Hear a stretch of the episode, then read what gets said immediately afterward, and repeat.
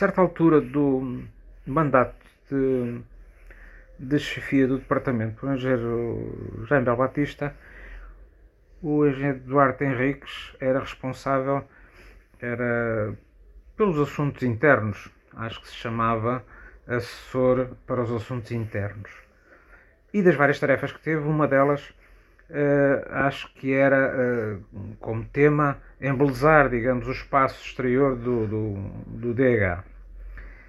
E em determinada altura foram compradas umas quantas floreiras, em que as últimas, acho que acabaram por desaparecer há pouco tempo, que estavam junto à palmeira da entrada da, do edifício do, da hidráulica.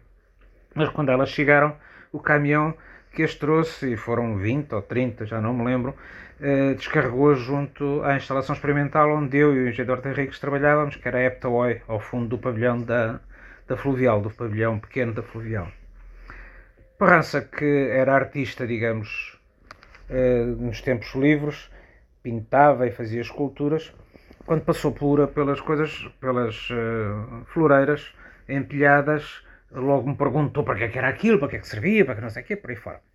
Uh, e, e, eu lá lhe expliquei que era para embelezar, que haviam de ser pintadas e tal. Logo ele me pediu, mas deixa-me fazer uma, deixa-me pintar uma e tal. Eu nem pensar, não há cá pinturas, que isso é, é coisas em que o Eduardo Ricos é que há de decidir. Mas tanto insistiu, tantas vezes lá foi, tantas vezes me chateou o juízo, que eu em determinada altura, está bem, você pinta uma, mas não a mostra a ninguém, a não ser a mim. E depois logo decidimos o que é que fazemos com aquilo.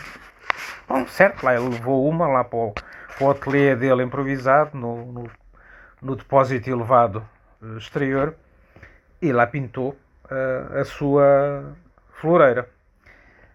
Uh, assumiu que o tema, que era um tema de, de, hidráulica, um tema ligado à água, e tudo bem, até aí não estávamos mal, mas quando me trouxe a, a pintura, uh, não é que eu ficasse escandalizado, mas achei que aquilo que não era oportuno, pois a pintura que ele tinha feito era uma praia, com uma pequena em biquíni, com um chapéu de sol, e portanto esta era a pintura do Parrança, que ficou eternizada na hidráulica, não visível, mas com a obrigação que lhe impus de pintar por cima aquilo tudo a branco antes que o engenheiro Henriques visse e se zangasse com os dois.